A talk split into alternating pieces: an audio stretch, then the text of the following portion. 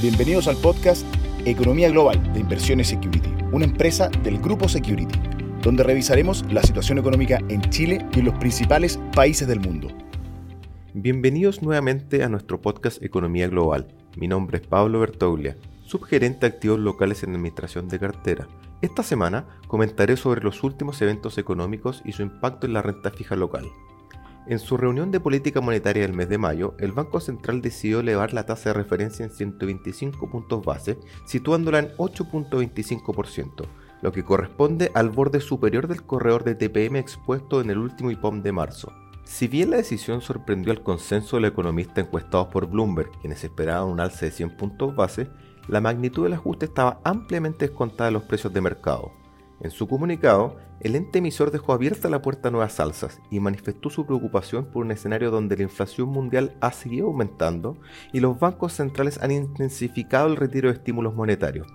Esto se ha dado en un contexto en que los precios de las materias primas y los alimentos se han mantenido elevados y en que los confinamientos en China han puesto presiones adicionales sobre la recuperación de las cadenas de suministro global. Mientras el Banco Central se debate en la encrucijada de controlar la inflación bajo un escenario de desaceleración económica, el INE publicó el IPC correspondiente al mes de abril, el cual, al igual que el del mes de marzo, sorprendió al alza. Esta vez, mientras el mercado esperaba un incremento de 1.0%, el dato efectivo fue de 1.4%. Así, la inflación acumulada de los últimos 12 meses asciende a 10.5%. Como es de esperar, esto ha afectado particularmente la rentabilidad de los bonos nominales, Cabe destacar que en los últimos meses las discusiones en torno a la inflación se han tomado la agenda y hoy es la principal palabra asociada al índice de incertidumbre económica de CLAPES UC. Respecto a nuestra estrategia de inversión, hemos mantenido la duración de las carteras en torno a los 2.8 años. Sin embargo, a diferencia de meses previos, donde la estrategia incluía la compra de determinados bonos de larga duración, Dado el escaso premio por plazo existente hoy, hemos enfocado nuestra cartera a una que se concentra principalmente en bonos de duración cercana a los 2.8 años. Considerando un escenario de renta fija local donde los spreads se muestran poco atractivos en términos históricos, hemos continuado liquidando instrumentos cuyo premio por riesgo no esté acorde al escenario político y económico que atraviesa el país.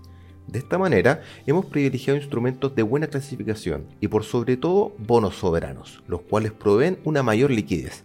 En cuanto a la composición de monedas, pese a lo elevado que se encuentran las compensaciones inflacionarias, de momento continuamos privilegiando instrumentos indexados a UF.